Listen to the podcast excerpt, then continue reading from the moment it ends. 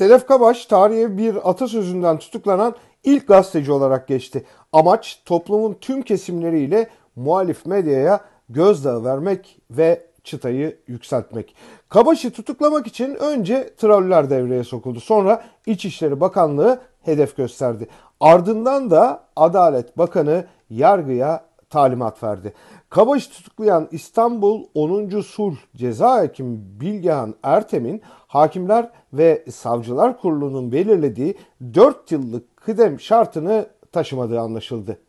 Ertem ayrıca Osman Kavala'yı casusluktan tutuklayan hakimdi. Kabaş'ın emniyetten adliyeye sevk edildiği sırada ortaya çıkan görüntüleri çok konuşuldu. Sanki tüm yaşananlar normalmiş, bir bu eksik kalmış gibi arkadan ters kelepçe yapıldı mı yoksa yapılmadı mı diye tartışıldı. Troller görüntüyü Kabaş'ın bizzat yarattığını iddia etti. İmamından siyasetçisine ahlaksızca saldıranlar oldu. Bu ahlaksızlık arasında bir baş kahraman dikkat çekti. Cumhurbaşkanlığı Ekonomi Politikaları Kurulu üyesi ve AKP Yerel Yönetimler Başkan Yardımcısı Korkmaz Karaca.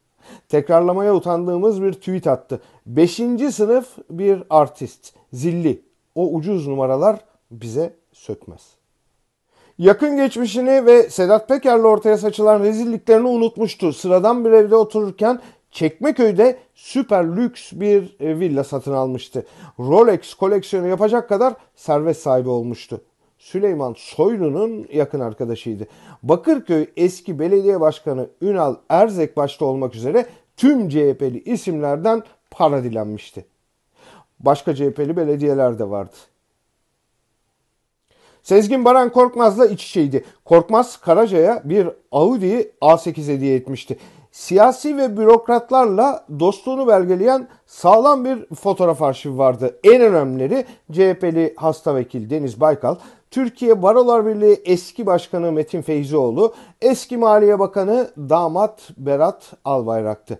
Erdoğan'la da göz göze bir hal içerisindeydi. Kim bilir belki de bu ilişkilerin 20 yıllık iktidarın ortaya çıkışı ve yargının kriz zamanlarında iktidar lehine attığı adımlar veya suskunluğuyla ilişkisi vardır. Ya da siyasi paydaşlar ve bakanlarla top gibi oynanmasıyla.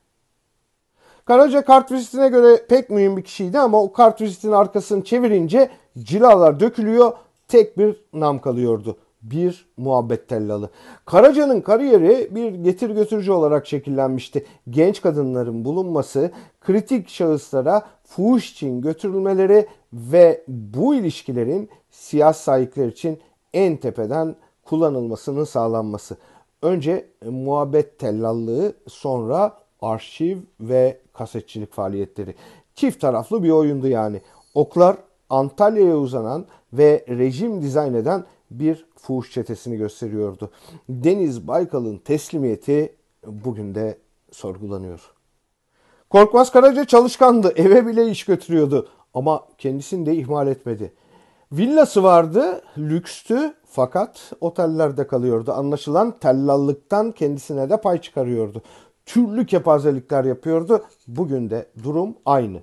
O adeta bir AKP'li nasıl olur sorusunun yanıtı. Utanması yok ama ahlak satıyor. Bir efsane. Efsaneler susturulamıyor.